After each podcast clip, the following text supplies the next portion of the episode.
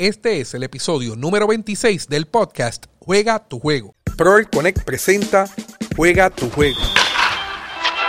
Un podcast de temática empresarial.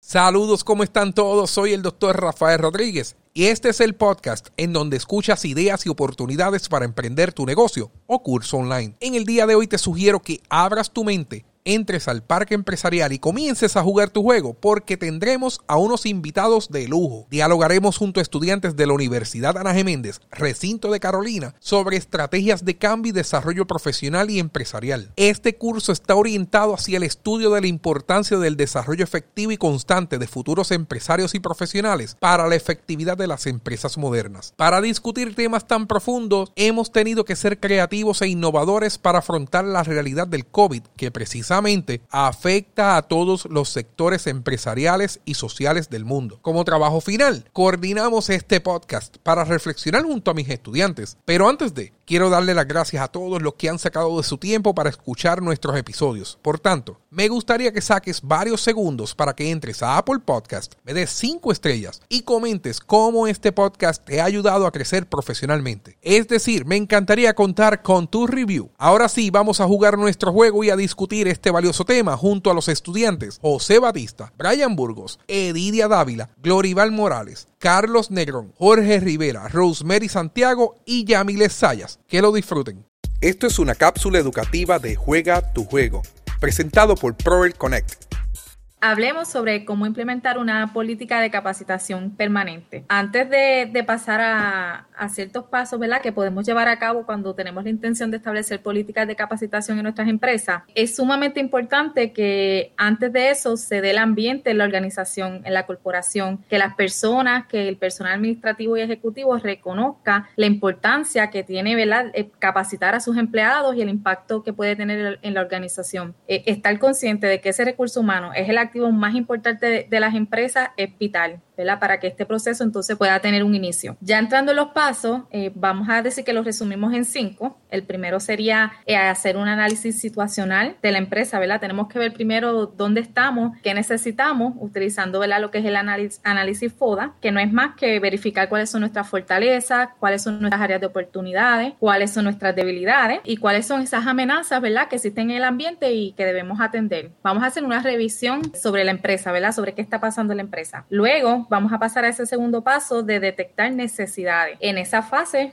va a ser vital, ¿verdad? También ir ya, ¿verdad? Directamente a hablar con la gente, ver cuáles son esas necesidades que ellos expresan, ¿verdad? Y no, no caer sobre esa presunción de que sabemos lo que la gente necesita, ¿verdad? Debemos primero escucharlo. Ese es nuestro primer recurso, las personas que trabajan en la parte operacional de nuestras organizaciones, que son las que tienen el contacto directo con nuestros clientes, ¿verdad? O son los que proveen nuestros servicios, son parte fundamental y es importante que nosotros nos demos ese tiempo de, de poderlos escuchar y buscar a la misma vez qué requisitos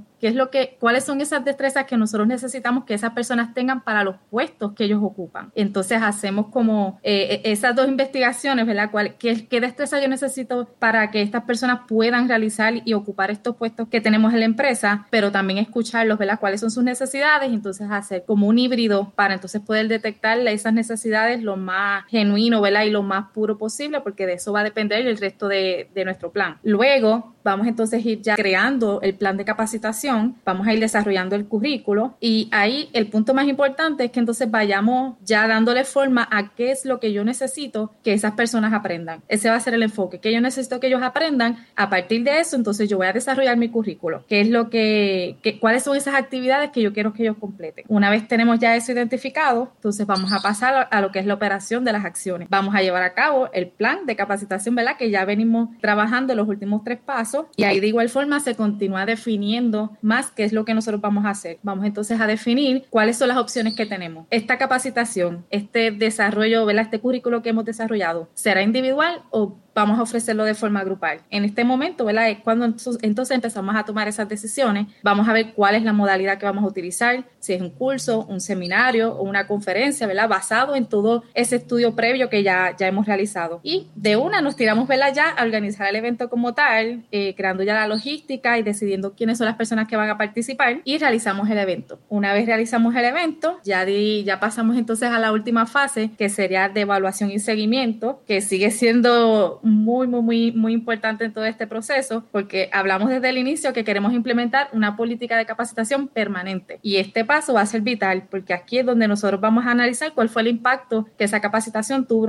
tuvo en nuestro personal o en la empresa. Y a partir de, esa, de ese análisis, de esa retroalimentación, de, de ese proceso de capacitación, es que entonces nosotros le podemos dar continuidad, que es la finalidad, ¿verdad? No queremos hacer solamente un plan de capacitación que sea temporero, ¿verdad? O que sea quizás solo por un momento en específico, porque quizás sonó bonito que, que adiestráramos a, a, nuestro personal, eh, pero no, ¿verdad? Es importante que le podamos dar entonces continuidad y que lo podamos mantener. Ese proceso de evaluación y de seguimiento nos va a ayudar entonces a, a definir cuál es entonces nuestro nuevo plan de, de capacitación, entonces así poder realmente lograr una política que, que sea permanente para capacitar nuestro personal. ¿Qué aspectos aspecto nosotros consideramos importante a la hora de esa búsqueda de esa posición o ese puesto que nosotros queremos, que nosotros deseamos? ¿Qué nos dice recursos humanos en términos a la educación, a la experiencia cuando yo quiero ocupar un puesto? Ahora mismo las organizaciones, ya sean grandes y pequeñas, cada una tiene su criterio propio en lo que es la educación, la experiencia, esos requisitos de esa, de esa posición específica. Hay mucha competencia del mercado, por lo que hace a ese reclutador un poquito más difícil la tarea de conseguir esa, esa persona indicada para el puesto, pero que nosotros no nos acobardemos en solicitar el puesto que nosotros estemos dispuestos. Eh, la educación realmente comienza desde que nosotros somos pequeños, no solamente es que yo estudié en la escuela superior, un posgrado, un bachillerato o lo seguí, la creencia va desde los valores, desde lo que nos enseñaron los viejos, desde realmente todas las experiencias de la vida, porque realmente se basa,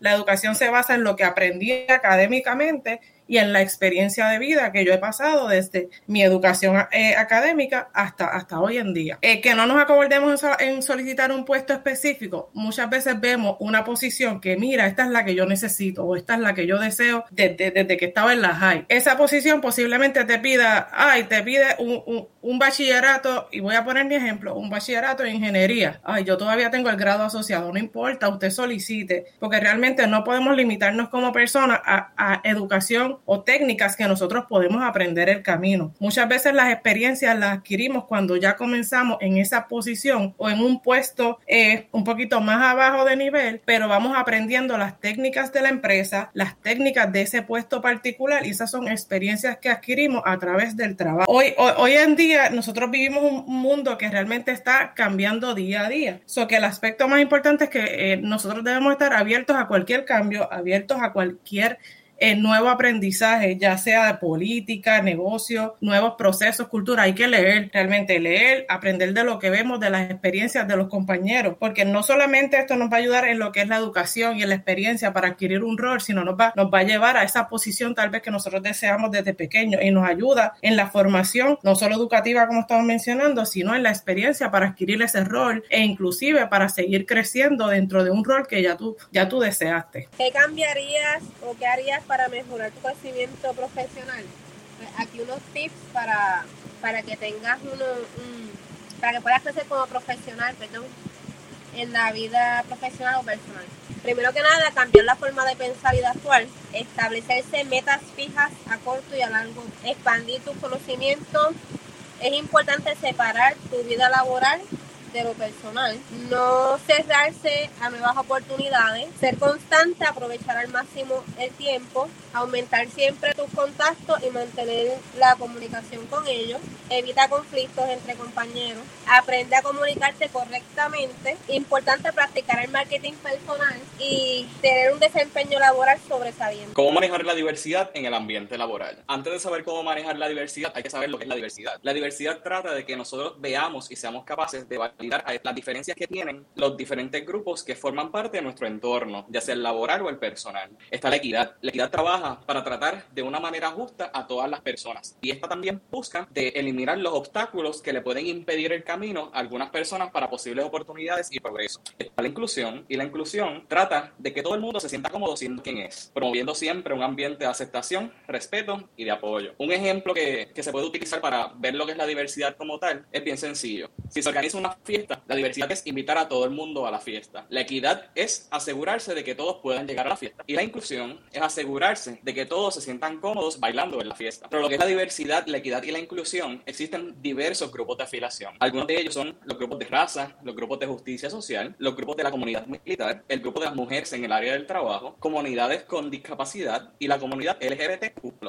Ahora bien, ¿cómo nosotros como líderes podemos promover lo que es la, la, diversidad y la inclusión en el ambiente laboral. Si usted ve algo que está mal, alce la voz y dígalo, exprésese, corrige a las personas. Si quieres conocer a las personas, háblale a las personas sin miedo. Si tienes miedo de, de equivocarte, de cómo expresarte con las personas, habla con la persona, pregúntale cómo tú te sientes cómodo, cómo tú quieres que yo te llame. Se recomienda también utilizar expresiones inclusivas. Entiéndase, dejar de utilizar los estereotipos, usar sustantivos genéricos, usar pronombres, pronombres neutros. Y bien importante, se tiene que incluir a todos por igual. Y por supuesto, resaltar las buenas conductas. El tener un ambiente que fomente la diversidad y la inclusión tiene un sinnúmero de beneficios para las empresas, desde creatividad. Cuando nosotros estamos uniendo diferentes puntos de vista, diferentes perspectivas, vamos a aumentar la probabilidad de tener una acumulación de nuevas ideas. También vamos a tener un incremento en lo que es la innovación y las compañías se pueden convertir en más competitivas. Y por supuesto vamos a tener un compromiso porque nos estamos fomentando lo que es la diversidad y la inclusión los empleados se sienten incluidos y por ende su nivel de compromiso con la empresa va a aumentar. Y por último, vamos a tener una rotación de empleados menor. ¿Por qué? Porque los empleados se van a sentir este, que son parte de, la